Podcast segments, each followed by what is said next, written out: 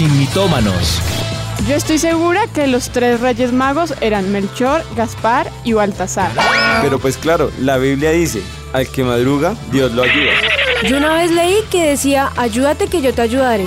Es hora de saber la verdad. Sin mitómanos. Con los pastores Juan Sebastián y Ana María Rodríguez. Sin mitómanos. Muy buenas tardes a todos nuestros mitómanos. Estamos aquí conectados, listos y dispuestos, 5 en punto de la tarde. Así que, bueno, queremos empezar por saludar. Juli, Dani, Anita, mi amor, ¿cómo estás? Mucho Hola, gusto. mi amor. Un amigo más. Buenas tardes a todos los que ya se conectan, los fieles que siempre están ahí, cinco en punto ya conectándose.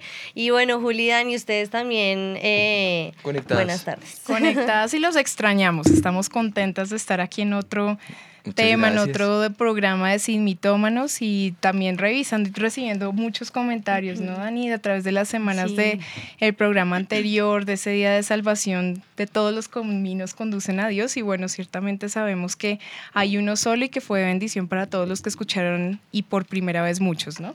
Pues definitivamente eh, aquí estaban escribiendo precisamente que de los dos miércoles pasados los estaban extrañando y les enviaban Mucho. saluditos, pero me gustaba un mensaje que había enviado un oyente y decía, pero ahí estoy conectadita a ustedes a través de estos videos que envían cada sábado a las 7 de la noche, así que ella los estaba viendo. Jerry Espinosa se empieza a conectar, dice, hola, saludos. Oye, hablando de esos videos, ah, el último, sobre todo el último, no sé, pensamos que pues iba a ser un, no un video más, ¿no? Obviamente todos los hacemos con, con todo el amor, la, la, la unción y bueno y todo, toda la calidad, pero el último como que llamó mucho la atención respecto al tema de la libertad, ¿no? Espectacular. Así que, Sí. ¿quién iba a pensarlo, no? Pero bueno, gracias a Dios que siempre envía esas perlitas que nos ayudan en los momentos de aflicción. Así Además es. que hay una noticia importante aprovechando que ya los pueden encontrar en YouTube. Yo creo que todos prendemos el Instagram cada sí, sí. sábado a través de Facebook, pero también en YouTube ya los pueden compartir. Ya By están Juan y. Ana.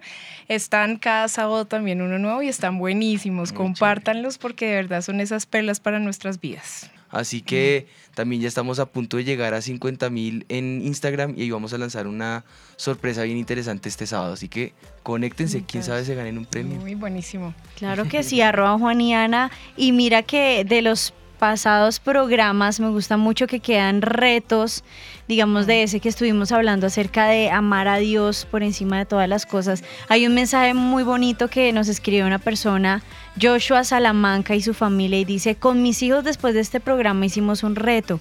Durante la semana les he estado enseñando diferentes temas o leemos un libro de la Biblia y al final de la semana jugamos al que más responda correctamente. Así evalúo qué tanta atención tienen en la palabra y también aclarar dudas. Así que Bueno. hicieron un reto en familia para enseñarle a los Ahí pequeños vamos a ver si de pronto le- no, no les pegamos al reto y Vamos a pedir de derechos de, autor para coger de un concurso, hacer concurso de preguntas, a ver Agarrar cuáles de los oyentes estuvieron conectados y responden bien. Sí. Buenísimo, buenísimo. Está buenísimo.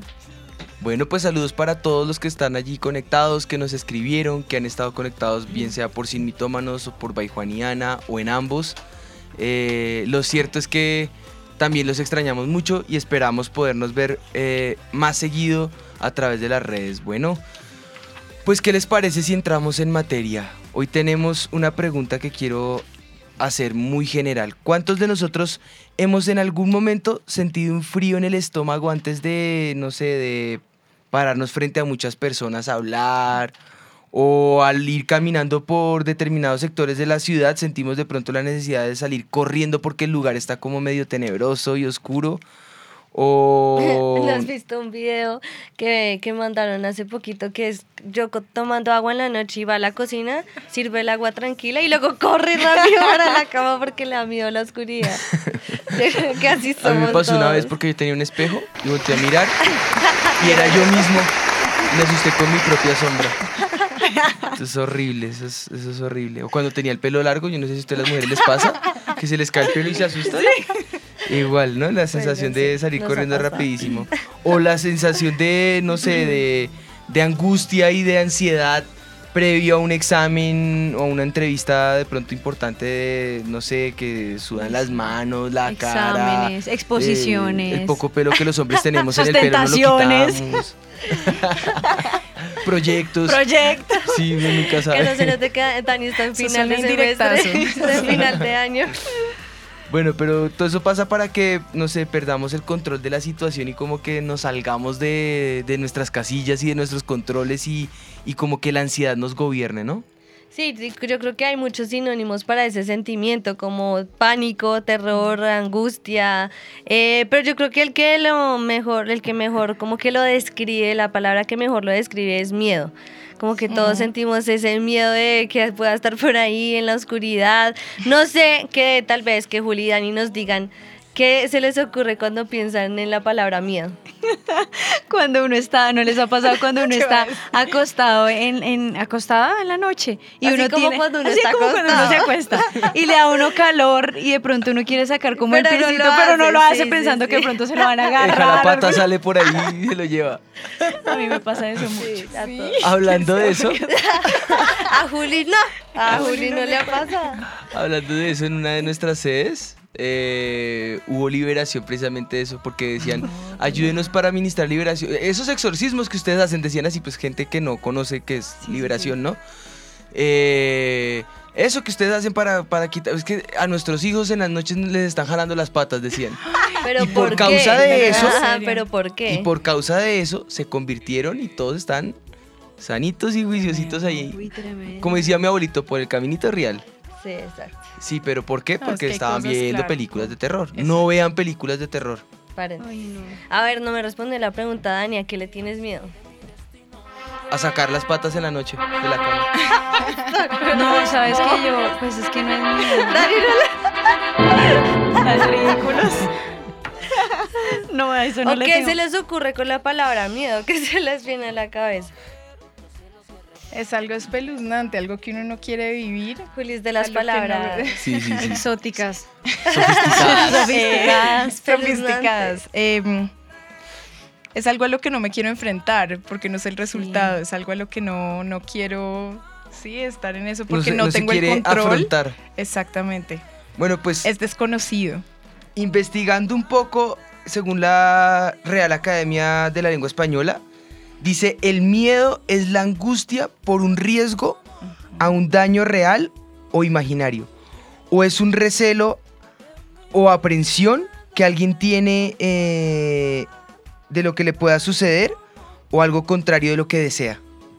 Entonces ahí, ahí está, ¿no? Es como, como, como, no sé, como una angustia, una zozobra, un recelo por algo que pueda suceder o algo que, sí. no desea, ¿no? Sí, yo creo que ese es el mayor miedo que yo tengo, como que cosas que, digamos, tenga que pasar en el futuro que yo no sé que tenga que pasar y que sean difíciles. Que La pérdida de un familiar, sí. de pronto una enfermedad, o sea, yo creo que sí. Sí. le tengo mucho miedo a eso. Yo un- por mucho tiempo pensé, qué bendición nuestra familia que es bien grande y todo, pero luego me entró la angustia de, en familia grande, más opción de muerte, más riesgo de accidentalismo, más riesgo de tragedia.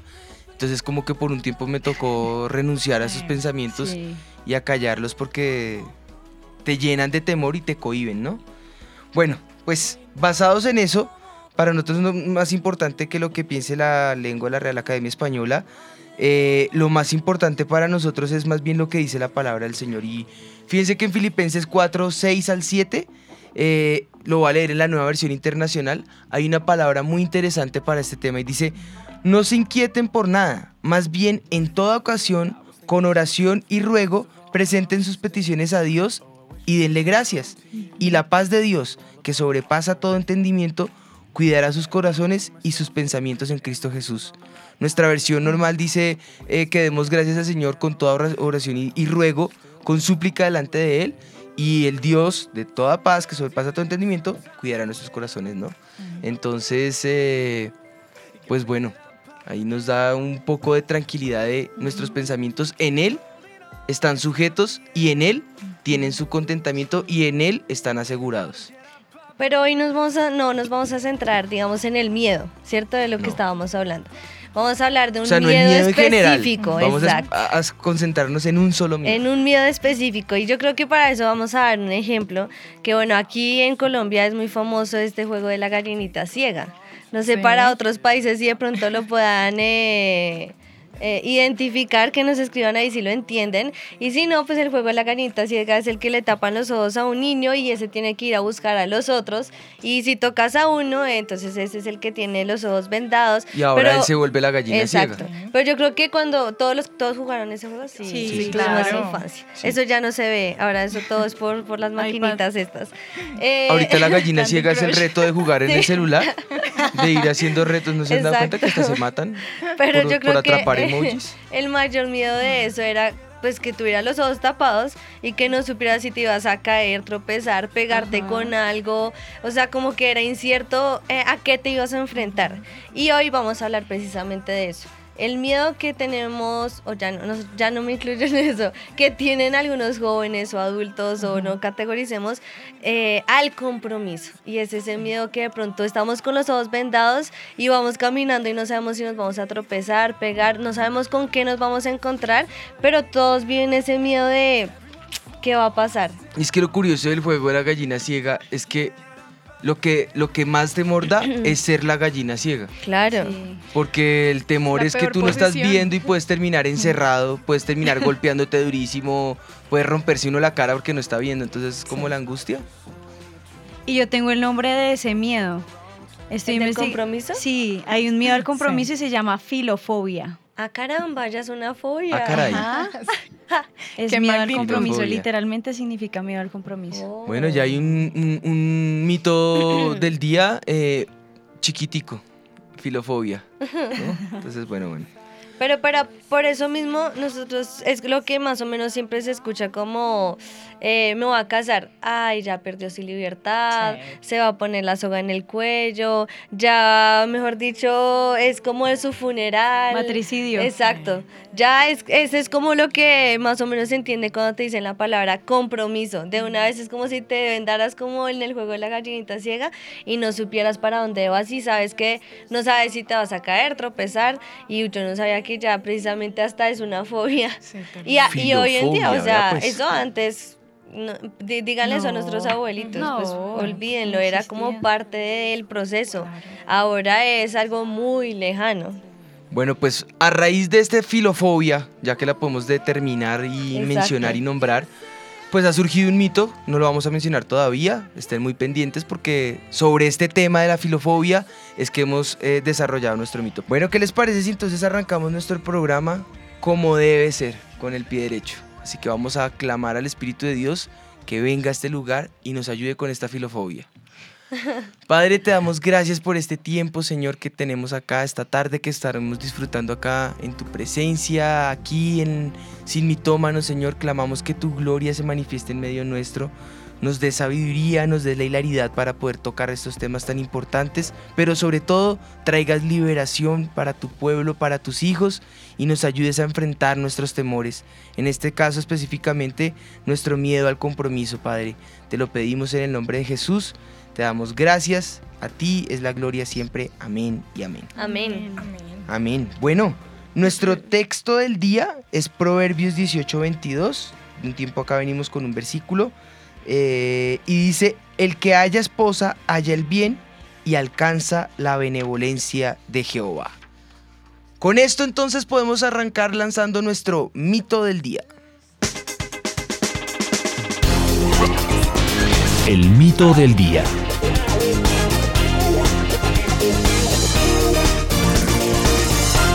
Increíblemente ahí una oyente ya lo había mencionado y yo creo que no es solo es ella, sino muchas personas han dicho, yo sé que es mejor estar solo que mal acompañado. Ajá. Yo Es creo mejor que estar solo Antes que del mal programa acompañado. todos lo No, pensábamos. es cierto, sí. o sea, el mito es complicado hoy. Porque Pues yo sí. creo que todos lo hemos dicho. Bueno, ¿qué les parece si, si miramos qué piensa la gente? ¿Listo? ¿Qué opina de la frase es mejor estar solo que mal acompañado? Creo que es un proverbio para mi vida, es una realidad realmente vino, que pereza estar acompañada, más que ahora no hay, no hay hombres buenos, entonces para qué estar acompañado, mejor estar solo. es no tener alguna compañía cerca, así sea mala, zapato, por eso algo está, por algo está ahí al lado de uno. Ninguno, dice mal acompañado no se puede porque realmente uno realmente tiene que tener su pareja, ¿no? Pues quizás en muchas ocasiones uno necesita de su tiempo y no necesita los consejos de las demás personas. Sí, yo estoy totalmente de acuerdo, eso no, no vale la pena. Es mejor para que uno encartarse. Sí, es mejor para que estar, o sea, uno puede ir más libre, eh, no tiene que estar preocupándose por la demás gente, tiene libertad de hacer lo que uno quiere. Pues la verdad es algo que, como ya, la verdad la gente ya no confía en nadie, entonces pre- prefiere estar sola. Pues no debería ser así, pero supongo que ahora la sociedad lo, lo, lo crea así. No, no, no, eso no es cierto. Es mejor la compañía, claro. Sí, sí, sí. Sí, pues así se peleé. Sí, pero es, es mejor. Sí, es mejor estar solo porque pues una pareja eh, incluye gastos, tiempo y nada, qué pereza. Entonces es mejor vivir la vida solito. Ya eso después, pero por ahora nada. Cuando le cuentan que un familiar o un amigo se va a casar, ¿qué es lo primero que se le viene a la mente? No, la china quedó embarazada. Fijo quedó embarazado, fijo quién sabe qué pasó, los papás los están obligando a casar porque eso no es muy normal que, que se quiera casar la gente ahora.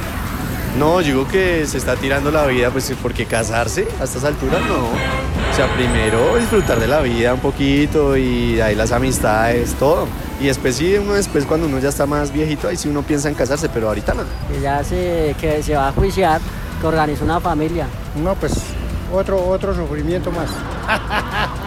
otro, otro, otro. dolor de cabeza. No, pobrecito, se va a amarrar, ya no va a poder salir con los amigos y los partidos de fútbol, no, eso no, no aguanta. Es como lo que dicen, es un matricidio, o sea, matar él solo. ¿Piensa que cuando alguien se casa, hasta ahí se le acabó la felicidad?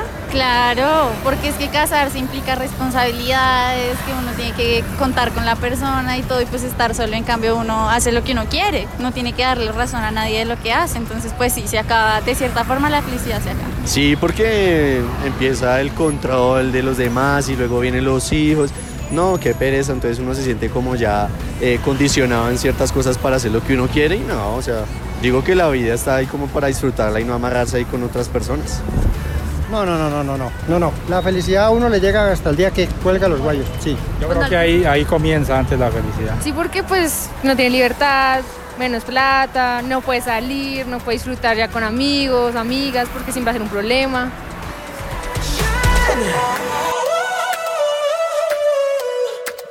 Bueno, ¿qué tal las locuras que nos dicen, ah?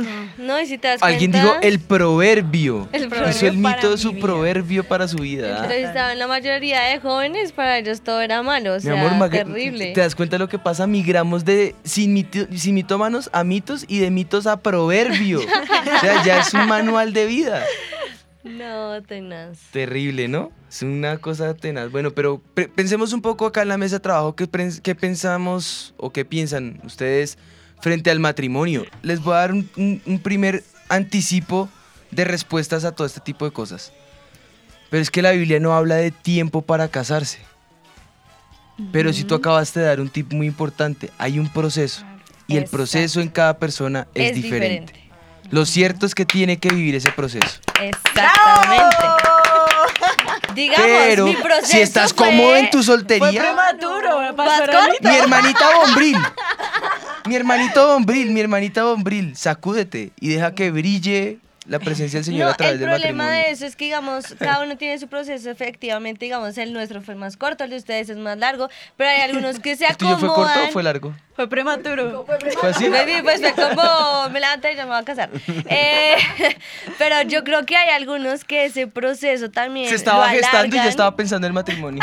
Lo alargan y lo alargan y es cuando entramos al tema del día que les da miedo el compromiso, como lo que hablábamos ahorita. Si ustedes se dan cuenta las preguntas en la calle, eh, eh, eh, entrevistaron a un señor mayor que siempre dijo, no, el matrimonio es bueno, qué bueno que se casaran. Y todos los jóvenes eran como, eso ya no se ve ahora porque se va a amarrar, no va a poder disfrutar. Y al contrario, nosotros empezamos a disfrutar realmente cuando nos casamos. Eso A de que nosotros nos no decían siempre en viaja, todos no los aeropuertos, ay, pobrecitos, les tocó. Ay, pobrecitos, se tiraron la vida. Perdónenme la palabra tan fuerte, pero así tal cual nos decían. Y nosotros decíamos, ¿vivir qué? La mejor vida la hemos tenido los dos juntos. Hemos soñado. Nada mejor que vivir con tu mejor amiga. Sí, tiene que ser. Exactamente. Para los hombres, ¿no? Sí. Entonces eh, es un proceso en el que, en el que ya Bueno, cuando bueno, entramos pero- disfrutamos eso. Por amor a Dios, no se me vayan. Les tengo más preguntas. Oh. ¿Piensan ustedes que el matrimonio está pasado de moda? No. Bueno, o sea, desde mi perspectiva no, Sí. pero en la sociedad Ah, totalmente, sí, porque en la sociedad es como Bueno, que ya no hay bueno, quieren bueno. casar. La sociedad, ¿no? ¿Qué- ¿Creen ustedes que el matrimonio solo es un documento? No, no, no, no, no. Depende de cómo lo vea cada uno. ¿Ves? Acá hay diferentes opiniones. Sí, porque mira que yo conozco cristianos que se casan por lo civil y tienen luna de miel. Claro. Entonces para ¿Y ellos cómo sí lo llaman solo- luna de miel civil? Pues yo creo. Entonces para ellos sí fue solo un documento. Esa no existe. Mis hermanos, por favor, vayan a la cama con la bendición. De Dios. Por amor a Dios, con la bendición de Dios. sí. bueno, pues vea, tantos mitos que surgen dentro de nuestro programa. Yo creo que el problema de hoy en día es precisamente lo que estamos hablando ahorita, la sociedad. Ese es el problema de hoy, que la sociedad ha cambiado muchísimo los pensamientos en las personas. Entonces, lo que veíamos, nadie quiere volverse a comprometer, nadie, o sea, es más, prefieren vivir en unión libre creyendo que eso no es un matrimonio cuando de todas maneras lo es.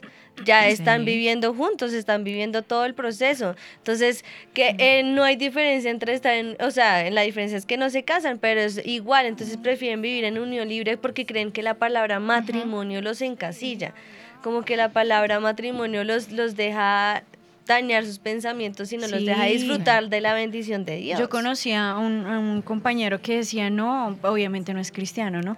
Pero él decía, tenía una relación con una muchacha y vivía con esa muchacha hace como seis años. Y yo le preguntaba, ve, ¿y no pretendes como casarte? Y, yo- y él decía, no, eso es mala suerte para nuestra relación. ¿Qué Nosotros tal? tenemos una relación súper buena. Ella tiene su libertad, yo tengo mi libertad. Casarnos es que vengan las cosas malas a nuestra relación. o sea, ya lo ven así, intercambian todo. Un amigo me contó. Ay, está, pero hoy. Están Gracias, pero- gracias.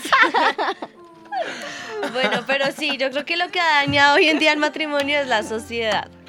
Porque nuestros abuelos se casaban jóvenes, tenían hijos y eran felices. Y cuando hemos escuchado que ellos son infelices, al contrario. Pero mi amor, es que ta- también la cantidad de hijos, pero es que no había televisión, no había DirecTV, Yo no dije había el matrimonio, no los hijos.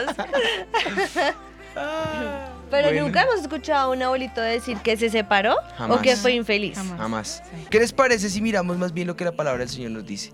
Miren, Romanos capítulo 2, en el versículo 2, está el consejo que el apóstol Pablo nos da para todo tipo de temor y para todo tipo de toma de decisión. Dice, no os conforméis a este siglo, sino transformaos por medio de la renovación de vuestro entendimiento, para que comprobéis cuál sea la buena voluntad de Dios, agradable y perfecta. Eso quiere decir que nosotros como hijos de Dios no nos podemos dejar permear por lo que el mundo nos ofrece o nos contamina o nos dice respecto a cualquier tema. Ahora, respecto al matrimonio, no nos puede regir lo que el mundo piensa, no nos puede regir los temores que tenemos, no nos podemos dejar gobernar por ninguno de estos eh, preconceptos que nosotros traigamos respecto al matrimonio, sino que debemos renovar nuestra mente y nuestro pensamiento como Dios quiere que pensemos a través de su palabra y a través de, a través de ella volvernos nosotros a ese plan original que Él tiene preparado para nosotros y saber que lo que Dios piensa de nosotros respecto al matrimonio, respecto a nuestro futuro, es perfecto, es su voluntad agradable, es su voluntad perfecta, es su plan para nosotros y su plan no añade tristeza. Amén. Yo creo que otro versículo para lo que estás diciendo es Jeremías 15, 19, que dice, Por tanto así dijo Jehová, conviértanse ellos a ti y tú no te conviertas a ellos. Y yo creo que es lo que últimamente ha pasado en general en todo lo que está a nuestro alrededor. Digamos, yo hace poco vi que En alguien lo que nos rige. se tatuó y dijo como es que yo tengo que ir a hablarle a los que no conocen de Jesús y si con tinta les entra, pues hablemosles con tinta y yo digo pues entonces si con alcohol les entra, pues emborrachémonos y si con droga entonces volvámonos drogadictos, de eso no se trata. La Biblia no dice conviertan, conviértanse a ellos para que los reciban. La Biblia dice es que ellos se conviertan a nosotros, que ellos puedan ver la verdad de lo que nosotros tenemos y eso en todos los aspectos de nuestra vida, igual que en el matrimonio. Afuera en la sociedad estamos viendo una sociedad que ya no cree en el matrimonio y tal vez por, por muchas cosas que han pasado alrededor, por muchas cosas que han cambiado, pero nosotros tenemos un manual muy claro y es la palabra de Dios. Y desde el principio que Dios creó al hombre, Él dejó algo muy claro. Sí, él lo dejó muy claro en Génesis, en el capítulo 2, en el versículo 18, dice, no es bueno que el hombre esté solo, le haré ayuda idónea para él. Si nosotros nos damos cuenta desde la creación del mundo, Dios mismo fue, fue quien constituyó el matrimonio, quien lo diseñó, quien planeó que el hombre no podía estar solo, quien planeó que la mujer fuera eh, bueno, el, hombre y la mujer fueran hechos el uno para el otro, tal como nos enseña la palabra del Señor ahí en el capítulo 2.24 dice, de Génesis, dice, por tanto dejará el hombre a su padre y a su madre, se unirá a su mujer y serán una sola carne. Él planea una unidad, una unidad que son que se compone por dos partes, hombre y mujer, que ambos compartan, que ambos se ayuden, que, la- que ambos se acompañen, que ambos estén juntos. Es que nosotros, como decías ahorita, no nos podemos dejar contaminar por lo que el mundo nos ofrece. Nuestra verdad, la palabra de Dios, es una verdad que es absoluta, no es una verdad a medias. Y nuestra verdad no puede ser eh, tambaleada por costumbres, por ritos, por preconceptos, por cultura, por nada. Esta Biblia es transcultural, esta Biblia es multigeneracional, esta Biblia es la palabra de Dios y es la verdad y ella es la que nos rige. Y si ella nos dice que si hallando esposa hallo el bien, entonces yo debo confiar en la palabra del Señor y no en mis temores y aventarme a esa bendición, a esa aventura que el Señor tiene para mí y confiar en su palabra. Pero nuevamente, ¿Cuándo vienen los problemas? Cuando yo me salgo de la palabra de Dios. Si estando casado me salgo de la palabra de Dios, no puedo esperar tener un matrimonio con éxito. Y para eso abrimos otro programa de cómo tener nuestro, nuestros matrimonios en bendición. Pero, y ya lo hemos hecho, ya hemos hablado acerca de ese tema e incluso hemos traído invitados especiales para que nos hablen acerca del tema. Pero, y los invito para que lo, lo- lo vean y los, los oigan esos programas que son buenísimos. Pero lo cierto en este caso es que esta palabra es la que nos rige y ella nos está diciendo que nos aventemos a esa bendición, que si la hallamos, hallamos el bien y la benevolencia. Entonces, primer punto para poder decir, a mí el temor no me gobierna. Amén. Yo creo que la, la palabra de Dios es clara. O sea, ver que desde Génesis, en el capítulo 2, cuando Dios crea al hombre, Él inmediatamente piensa en una ayuda idónea para el hombre. Dice, "Eh, no es bueno que el hombre esté solo. Y Él busca entre los animales y no encuentra esa ayuda idónea, pero luego el Señor le crea a esa mujer que va a complementarlo, que va a ayudarlo. Es el matrimonio es instaurado por Dios. De hecho, es su plan. Es su propósito. La institución de Dios, ¿Cuál fue el primer, dónde fue el primer milagro de Jesús? Convirtiendo el agua en vino en, un una matrimonio. boda. Es que en todo vemos el reflejo de Las que de Dios Caná. quiere. Dios quiere el matrimonio para ¿Me un nuestras premio? vidas. Yo dije las bodas de Cana. Sí, la que- lo mejor. Dios quiere y es el plan de Dios para nuestras vidas que nosotros nos casemos. Como dijimos, otro programa podemos hablar del tiempo de Dios, los procesos que debemos hacer, pero si estás allá pensando en que es mejor no casarte, has vivido malas experiencias, lo que queremos desvirtuar hoy es que Dios quiere y Él ama y Él creó el matrimonio porque Él sabía que no es bueno que Y estemos si solos. te has frustrado, ha sido por error humano, no porque el plan y la institución instaurada por el Señor sea, sea fallida, no. Es por nuestro pecado que erramos en el camino, que cometemos errores y que causa frustración y dolor y lágrimas en el altar. Pero el plan de Dios es perfecto. Entonces ahí ya va primera parte donde podemos ir desvi- desvirtuando este plan. Y como siempre nosotros tenemos nuestra ayuda de nuestras chicas en la red. En la red. Las vamos a denominar las ángeles baijuaniana. Entonces, por favor, a ver, angelitos, ilústrennos. Bueno, ya tuvieron muchos la oportunidad de participar a través de Instagram, así que queremos contarles las respuestas rápidamente porque están buenísimas. Más de 5 mil personas participaron en estas horitas desde que la publicaron. La primera pregunta, las personas más felices y más satisfechas con su vida son las solteras. Un 33% puso que están de acuerdo. Ah, ¿qué tal? Y un 67% dijeron nada que ver. Entonces, bueno, ahí van bien. La segunda pregunta, publicaron, ¿alguna vez entablaste una relación sentimental con una persona equivocada? Un 83% respondió que sí. Y una 17% dijo que jamás, o sea que a la mayoría les ha pasado. Sí. La tercera pregunta, o por motivos incorrectos quizás se metieron en una relación que no debían, el 42% dijo deje así. no voy a dar más detalles. Y bueno, el 58% afirma que en realidad lo hizo. Y la última pregunta, muy buena. Eso sí, prefiero estar solo que mal acompañado. Como dicen por ahí, solito pero feliz. Todos dicen que sí, 68% dice total, 32% nada más dicen que no. Ahí están los resultados, ¿no? Tenaz. Vamos de sus seguidores. Es que sí, de hecho, bueno, ¿qué piensan, no? de las de las investigaciones que hicimos, eh, las malas experiencias hacen que la gente se cierre Claro, más y yo creo que es el verdad. comentario de Claro. todos. En general. Muchos decían, yo tengo miedo a salir herido otra vez, a sufrir otra vez, entonces por eso ya llega el dicho, no, yo mejor est- Sí. estoy solo y no mal acompañado. Pero hay una investigación que hizo la BBC News y ellos afirman que el matrimonio es el mejor estado para el ser humano. Trae beneficios tanto físicos como mentales. Y hay diferencia tanto en el hombre como la mujer. Este estudio, este estudio se hizo en siete países europeos. Imagínense que la tasa de mortalidad en parejas casadas eh, es entre un 10 y 15% menos a toda la población. O sea, las parejas que contienen un matrimonio se casan, eh, duran más, tienen más longevidad que la población normal, los que no están casados. También dicen que la relación significa tener un mejor sistema de apoyo social. Y aquí digamos que este argumento contrarresta la parte de la unión libre, porque miren lo que ellos, Claro. ellos averiguaron en la BBC en este estudio. Dice, el matrimonio implica un compromiso más profundo que el de solo cohabitar. O sea, no es solo vivir juntos y ya. Según el estudio, ellos dicen que el impacto de las relaciones sociales en la mortalidad confirman que la relación de parejas que cohabitan dura menos que la relación de parejas casadas. Ah, tremendo. O sea que se desvirtúa totalmente lo de la unión libre. A mí me encanta esta sección Dicho porque por el mundo. confirma todo lo que dice la palabra de Dios. Exactamente. A mí me gustó el término cohabitar. Exactamente. Y mira que hay, Hay un una... término que mi esposa encontró que ahorita no lo va a mencionar. Hay Pero una- ya después te- tengo que hacer una investigación. No se los tengo para otro programa.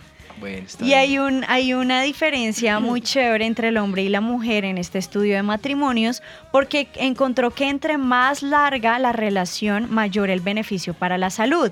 Pero miren esto, beneficia la salud física de los hombres y ¿Viste? beneficia la salud mental de la mujer. Entre más larga la, la relación y sea una buena relación matrimonial, beneficia más, más la salud física del hombre y beneficia más la salud mental es de la mujer. Tremendo. Eso es Ah, lo que dice ¿ves? BBC News. Y Te doy también- salud mental. y salud mental. Y no, son todo- los no- únicos. No, no todo es problema, miren. No. Así es, de hecho los estudios estábamos leyendo otro del New York Times que publica que las personas que son casadas y después de un gran de una gran muestra analizaron muchos matrimonios son más felices, están más satisfechos con sus vidas que los que están solteros o los que cohabitan e incluso dicen que en las situaciones más estresantes de la vida las personas que están casadas salen más fácil. Y me gustó mucho un análisis que hacía el New York Times de lo que ha sido el matrimonio en los siglos, ¿no? Antes, como decíamos, nuestros abuelitos se casaban muy jóvenes, pero decían que los hombres buscaban esposa quizás para administrar el hogar y las mujeres a un esposo que la sostuviera económicamente. Claro. Claro, eran felices, pero digamos que esas eran las razones por las cuales también se daba más rápido y más jóvenes. ¿Cómo estamos hoy? Las mujeres ya han cambiado los roles, las mujeres también trabajan, digamos que ya no se busca así, pero eso que genera más amistad entre la pareja de los que se casan y No dicen es por que conveniencia. no es por sí. conveniencia. Entonces dicen que se fomenta los que se casan hoy en día, se fomenta más esa eh, cercanía, esa amistad en la relación, en la carrera, con la familia y dicen que eso en la- el alto estrés, la gente casada sale mejor adelante. Así que es un estudio muy interesante y dice que las que están casados son más optimistas y ven la vida diferente. Eso es verdad. ¡Wow, tremendo!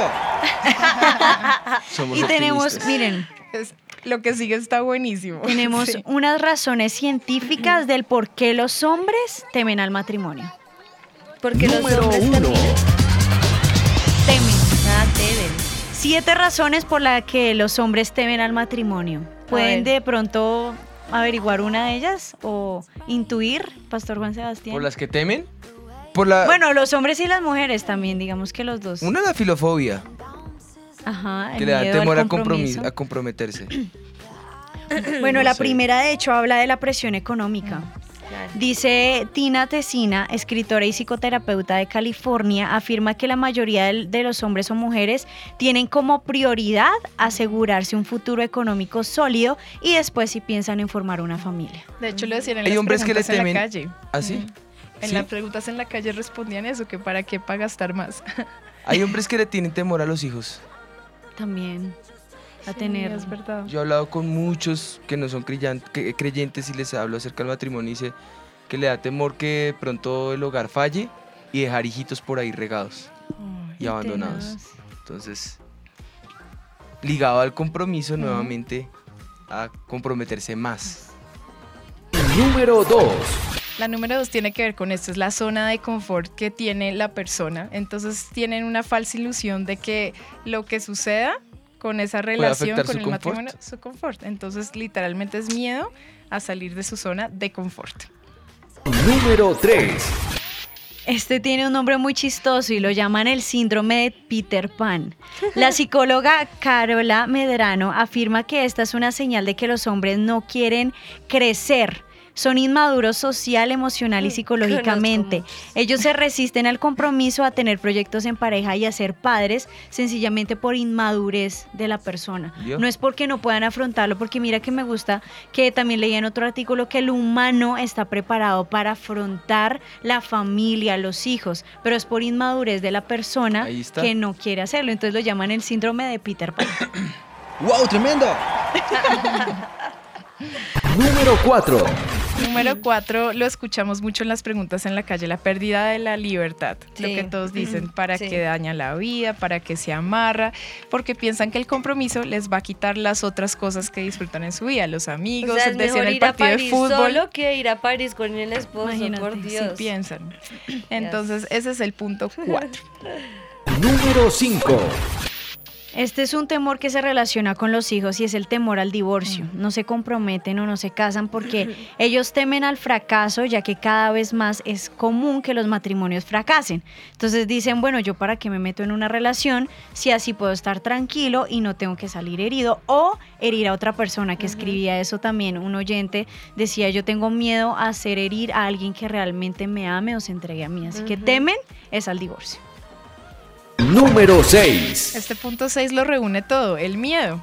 Es desde el comienzo lo que ustedes nos preguntaron. Dicen que tienen miedo y eso es egoísmo, dice acá una psicóloga, porque dice que eso es decir que el otro gira en torno a mí, yo no estoy dispuesto a ceder, sino que en mis cosas el otro gira en torno a mí, yo me quedo quietico. Número 7. Y la número siete de estas razones científicas de por qué no contraen matrimonio es porque hay alguien más. Ah. Sencillamente porque acaba de salir de una relación o se siente atraído por alguien más y hará todo lo posible para no comprometerse. Entonces ya ahí hay un problema emocional grave. Problema ético. Ético, sí. Bueno, pues bueno, Juli y Dani nos presentaron otros datos que el mundo secular presenta para hablar a favor eh, del matrimonio, los beneficios que hay y los temores para poder enfrentar esos temores que al fin de cuentas todo se resume en que el ser humano está propenso para enfrentar la familia y le es útil enfrentar esa decisión. Así que si ese era un temor, mira, científicamente ya quedó comprobado. Ahora, para nosotros gobierna no la ciencia, eso simplemente son datos curiosos que nos ayudan y nos complementan, pero lo que nos va a cambiar esa manera de pensar es la palabra de Dios y Dios mismo a través de ella. Entonces, lo primero que yo quiero mencionarte es que debemos tener muy en claro que Dios ha creado una persona y esa persona que ha creado la ha diseñado para que nos acompañe. Dice, eh, en, ga- en- en- en- eh, eh, bueno, de este punto lo que quiero rescatar es que no son varias, o sea, la, la, eh, la poligamia está prohibida. Eso no, no, no, es, no es sano, no es saludable, no es bíblico. Creo Hubo casos, una Eva. Eh, hubo casos acá en la Biblia, pero eran salidos de- del plan y el propósito original del Señor, porque desde el propósito original dice, varón y hembra los creó, y mira lo que dice acá. En Génesis 2.18 dice, no es bueno que el hombre esté solo, le haré ayuda idónea, no dice ayudas, no está en plural, está en singular, le haré ayuda idónea para él. lo dice en singular, es una sola persona. Proverbios 5:18 dice, gózate con la, no con las. Gózate con la mujer de tu juventud. Entonces lo primero que debemos entender es que es una y está preparada para mí. ¿Listo? Eso es lo primero que yo quiero que tengamos.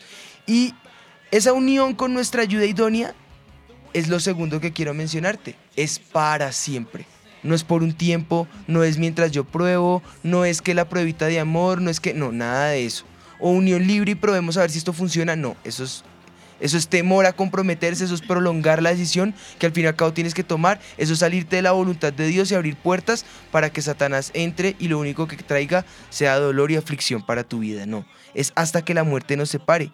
Como dirían eh, los sacerdotes, los curitas, ellos siempre dicen es hasta que la muerte los separe. Dice el mismo Señor Jesús en Mateo 19, 4 al 6. Él respondió y les dijo, ¿no habéis leído lo que, eh, eh, perdón, que el que lo hizo al principio, varón y hembra los hizo? Y dijo, por esto el hombre dejará padre y madre y se unirá a su mujer y los dos serán una sola carne. Así que no son ya más dos, sino una sola carne. Por tanto, lo que Dios juntó, no lo separe el hombre. Ese es el, esa es la confirmación de lo que el Señor instauró y ahora el- ese, ese nuevo mandato que el Señor Jesús nos da. Lo que Dios junta, si Dios lo junta, pues ¿quién es el hombre para separarlo? ¿Quiénes somos nosotros para abandonar lo que Dios ya ha juntado? Entonces no podemos olvidar que el matrimonio es en donde nosotros podemos disfrutar ese regalo. ¿Y cuál es ese regalo? El sexo. El sexo es una bendición dentro del matrimonio. Es con la persona que nosotros amamos. Es con nuestro esposo o nuestra esposa. Y es que a través de él podemos nosotros engendrar esos, esas generaciones que nos van a llenar de alegría, que tal vez cuando estemos viejitos nos van a peinar las canitas, que esas canitas también nos las habrán sacado ellos mismos. Pero bueno, será de bendición para, como dice Malaquías, levantar una generación para él. También eh, lo que tú estabas hablando es muy importante porque a diferencia de lo que hemos hablado en todo el programa, que la gente piensa que es mejor estar solo, la palabra de Dios, como di- dices tú, es muy clara que dice que son mejores dos que uno. Dice Eclesiastés 4, 9, 12. Mejores son dos que uno porque tienen mejor paga de su trabajo. Porque si cayeren, el uno levantará a su compañero. Pero hay del solo, que cuando cayere no habrá segundo que lo levante. También, si, do- si dos durmieren juntos, se calentarán mutuamente. Mas ¿cómo se calentará uno solo? Y si alguno prevaleciere contra uno, dos le resistirán. Y cordón de tres dobleces no se rompe pronto. Como bien estábamos diciendo a lo largo del programa, eh, obviamente hay que vivir una parte de soltería y la soltería es buena y hay que saberla, eh, como decías tú ahorita, Dani, saberla manejar en el Señor, que sea un proceso en el Señor en el cual lo aproveches para estudiar, para ahorrar tu dinero para tu apartamento, pero el plan de Dios es que lleguemos a ese propósito eterno que Él tiene para nosotros, que es el matrimonio. Somos... eh, más fuertes, somos mejores, porque si yo me caigo el otro me levanta, porque si yo a mí me débil. falta algo, el otro lo complementa. eh, Tiene mejor paga su salario. y cuando dicen Dice que, la palabra, que, no que- nosotros. que si duermen eh, uno lo calienta, claro, eso es cuánto, cuántas veces uno que está muerto de frío, ay me calientas por favor, pero el solo no tiene esa, eh, esa bendición, entonces es eh, importante hablar. Lo primero yo creo que vamos a hacer como una serie de esto de, de parejas, porque este es apenas como un abrebocas, de abrebocas. todo lo que, eh, uf, de todos los temas que pueden salir para esto.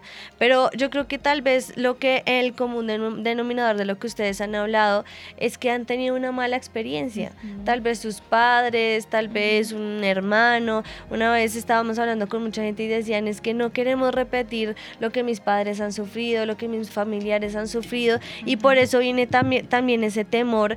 Pero pues yo creo que hoy es un día para que en el Señor rompamos esos temores. Y esas maldiciones Y esas, a generacionales. eso iba, a esas maldiciones generales- generacionales. Nosotros podemos romper como esa cadena que se ha visto en tu familia de que todos los matrimonios son malos o de, de que de pronto todas las mujeres en tu familia son solteras y no se pueden casar. Pues en Dios puede romper eso. En Dios podemos hoy pedirle al Señor que rompa esas maldiciones en tu vida y a partir de hoy tú puedas vivir la bendición del matrimonio. Hay muchos que están escribiendo que están en unión libre. Pues bueno, puedes hacer el proceso para casarte.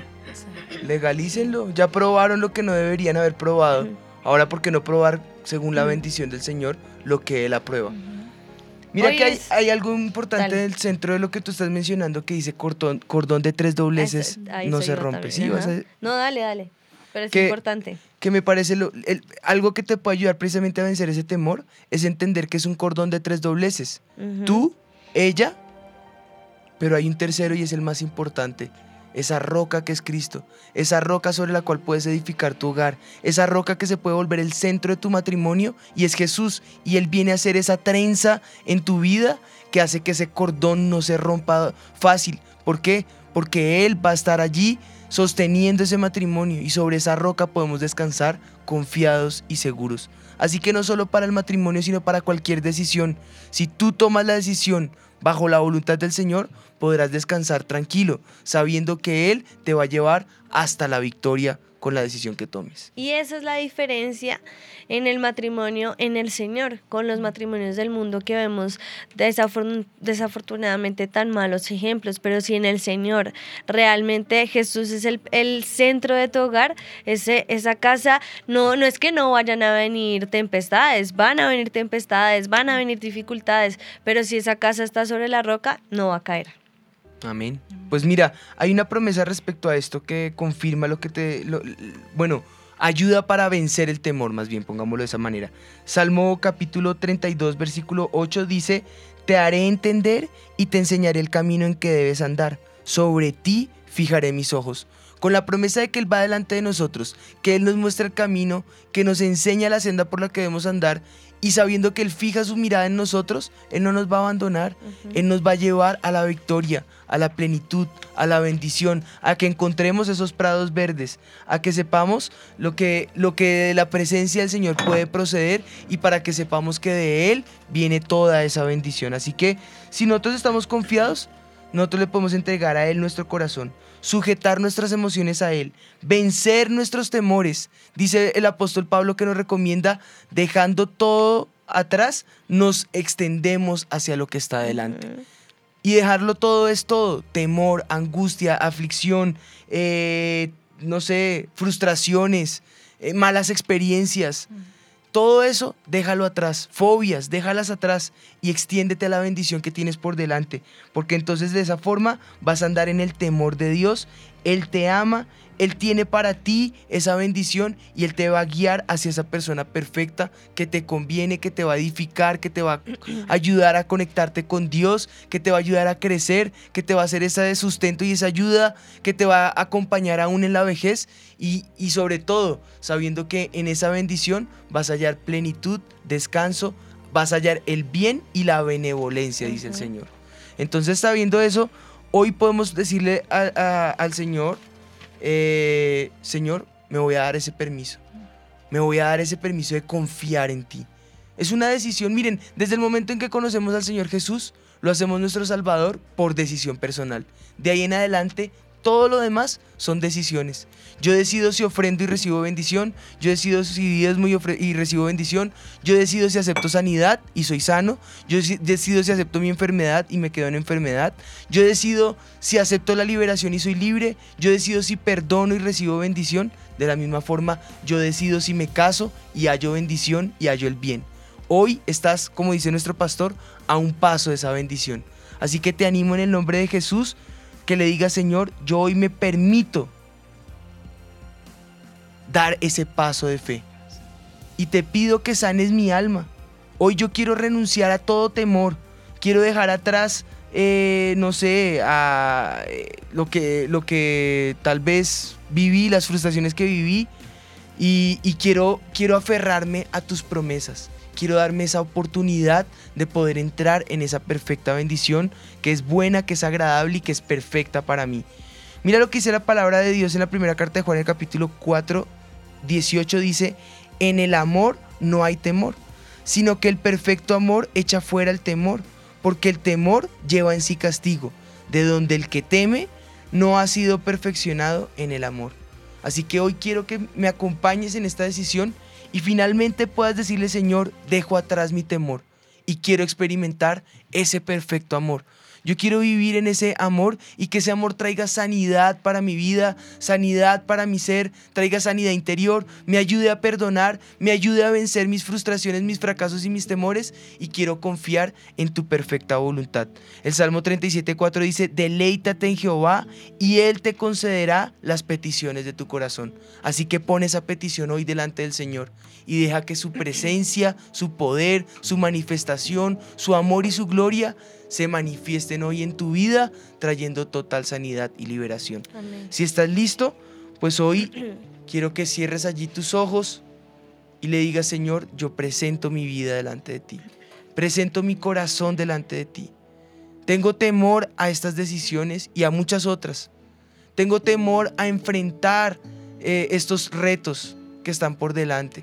Tengo temor a repetir la historia que mis padres repitieron, tal vez si no fue un buen ejemplo. Tengo temor eh, tal vez de que estas maldiciones que por años acompañaron a mi familia caigan sobre mi vida. Pero hoy en el nombre de Jesús, con tu perfecto amor, yo echo fuera el temor.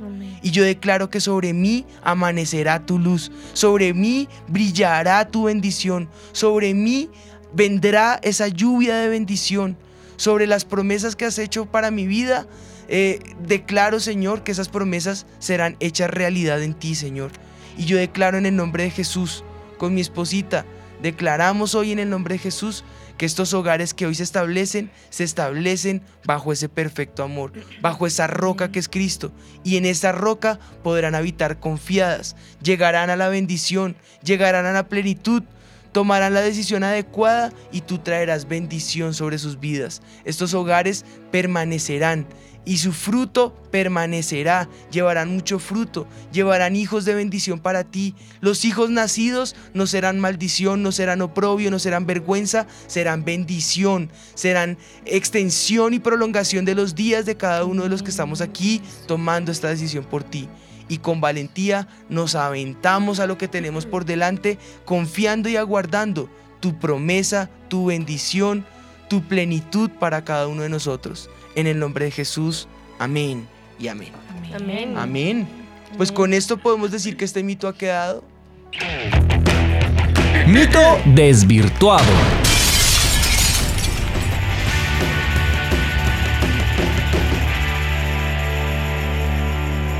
Mito desvirtuado. No es bueno que el hombre esté solo, por ello Dios hizo una ayuda idónea para cada uno de nosotros, porque siempre son mejores dos que uno. Amén. Así es. Bueno, yo creo que se van a venir una cantidad de preguntas ahora eh, sobre este tema.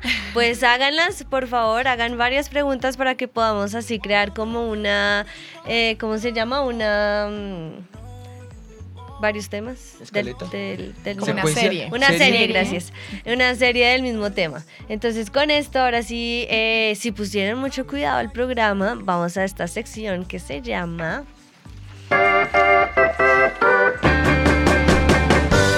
El recreo.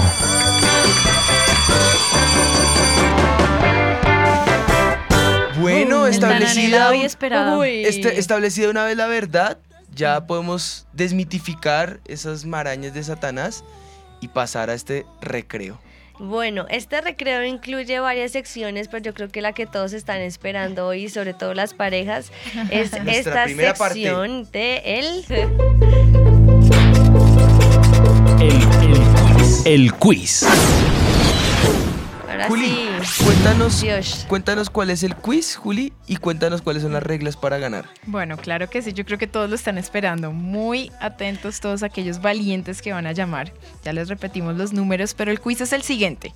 Menciona dos, primera regla, dos ejemplos bíblicos de parejas que vivieron en bendición y trajeron bendiciones para otros con su unión. Ahí va versículo bíblico, sustento bíblico, qué bendición trajeron. Ahí hay un ejemplo ya en el quiz, o sea que no cuenta. Es Isaac y Rebeca, así debe ser su respuesta con versículo bíblico, dos ejemplos y pueden responder a través de Instagram, a través de Facebook, pero el que llame, bueno, ya nos contaron pastores ese premio tan chévere y la clave, ¿no? Exactamente. Estaba larga. Está larga, sí. 795-3334 es el número que me lo han pedido mucho a través de WhatsApp. Si Ya lo contestan varios- a medias, pero muy bien, hay premios de consolación. Pero si lo contestan perfecto y solamente aquel que primero lo conteste con la clave, con todas las reglas que acaba de poner Juli, entonces podrá ganarse Esa noche. esperada en pareja. Pero- Ojalá que el que se lo gane esté casado. Por las redes y WhatsApp también te pueden participar porque hay otros premios, ¿no? Entonces, eh, Sí, no es el único teléfonos. premio, pero sí es el más especial. Exacto. 795-3334 desde afuera me estaban diciendo, bueno, ¿cuál es el indicativo para poder llamar? Es más 571-795-3334. Llaman, se comunican con nosotros. Si ya prefieren por el chat para ganarse camisetas u otras cosas, 320-8500-192. Pero recuerden que el del hotel es para el que llame. Es el que llame. 795 y no importa que sea 33. internacional, tienen hasta el 30 de diciembre para hacerlo válido o regalárselo a un familiar también. Leonel, Leonel y y Mariana, primera pareja que nos llaman, son hermanos, son que, que cuéntenos, ¿quiénes son? Hola, bendiciones. Eh, sí, somos de, de acá de Argentina, eh, Ovejas Online de, del. ¿Sí? Eh, seguimos. ¿Y son pareja? sí, sí, sí, eh, somos eh, casados. Uy, qué bendición. ¿Hace cuánto? Un año y siete meses. Una pregunta que va extra al premio. ¿Piensan ustedes que, que es mejor estar solo que mal acompañado? No, por supuesto que no. Bien, bien, pusieron cuidado el programa. Súper. ¿Desde qué parte de Argentina nos llaman? De Maquinista Sabio, que es eh, provincia de Buenos Aires. ¿Y pueden venir hasta Bogotá para, para hacer, a efectuar el premio? Por supuesto, estamos orando para, para poder ir al parque. Buenísimo. Ah, bueno, perfecto. Bueno, pues comencemos. ¿Cuál es la clave? Eh, disfrutar del circuito hídrico del Spa Radisson AEM. Bien. Bien, empezamos bien. y ahora la respuesta del quiz. muy bien. Pusieron cuidado, están conectados desde temprano. Sí, Bien, bien. sí, sí, estamos bien. Bueno. Nosotros con mi esposa lo bien. Respuesta del quiz. Eh, los dos ejemplos, uno es Abraham y Sara, eh, de- en Génesis, esto está en Génesis 17, 1, 8. Ellos, eh, la bendición, bueno, que presentaron, ¿no? Que Dios, a través de Abraham, es el padre, el padre de la fe, que él cumplió la promesa a- al pueblo, ¿no? De, de Israel. Bueno, se formó el pueblo de Israel a través de él, ¿no? De la descendencia de ellos, ¿no? De- con Isaac. Muy bien. Sí, genial. ¿Y, y, y, el, ¿Y el otro ejemplo? Que son dos. Y podemos seguir en la familia, un poco más adelante, eh, Jacob y Raquel, en Génesis 29, del 1 al 30, que bueno, obviamente de- de- Jacob llamado después Israel, ¿no? Que de él ya, se formaron las 12 tribus de Israel. Bueno. que Jacob Chananán. Aquí me están confirmando y lamentablemente me acaban de decir que el premio se agotó porque se lo llevaron ustedes dos. Bien. Felicitaciones. ¿Los asusté? bueno, pues cerramos. Esto fue Sin Sin mitómanos. Mitómanos. Dios los bendiga. Sin mitómanos. Yo estoy segura que los tres reyes magos eran Melchor, Gaspar y Baltasar. Pero pues claro, la Biblia dice, al que madruga, Dios lo ayuda. Yo una vez leí que decía, ayúdate que yo te ayudaré. Es hora de saber la verdad. Sin mitómanos. Con los pastores Juan Sebastián y Ana María Rodríguez. Sin mitómanos.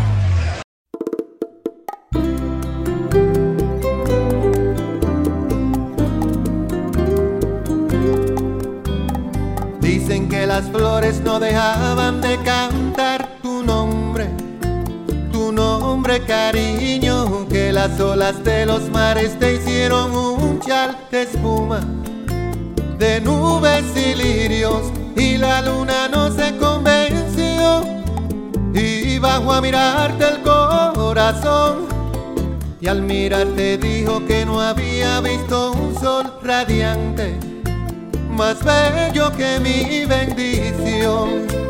Tenerte, besarte, andar de la mano contigo, mi cielo, mirarte, decirte un te quiero al oído, yo te lo digo,